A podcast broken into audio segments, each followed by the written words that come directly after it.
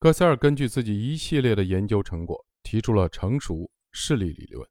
认为孩子的成熟与发展有其自身的规律。这个规律就像刻度表一样，生理结构成熟到什么程度，孩子就具备了发展出什么样能力的可能性。而环境和教育仅仅起到促进的作用，无法改变刻度上的数值。也就是说，儿童在生理成熟之前一直处于准备学习的状态。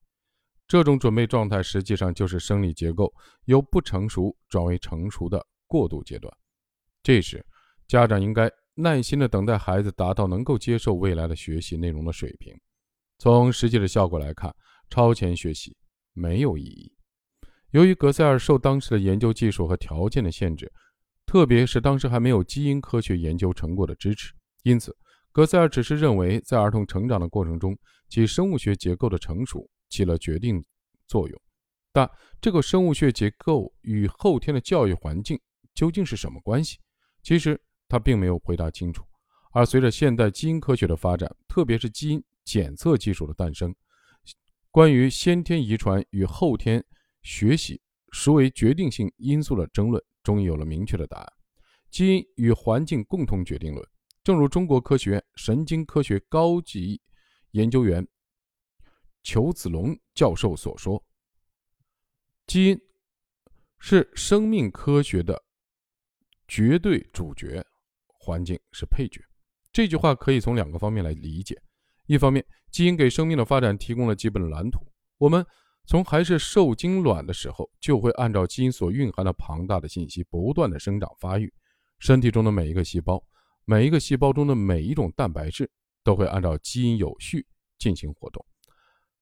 该开始生长发育时，开关就会开启；成熟以后就停止生长发育时，开关就会关闭。对人类来说，最重要的心智同样依赖于大脑的生长发育，也按照基因所提供的蓝图在不断的发展。另一方面，基因虽然给我们的生命大戏提供了人生的剧本，但没有告诉我们具体要怎么演出。这就要求我们每个人根据自己所处的环境即兴发挥了。而这种即兴发挥的能力。就是我们的认知和学习的能力。不过很可惜的是，基因所给的人生剧本中，能够让你即兴发挥的部分毕竟比较有限。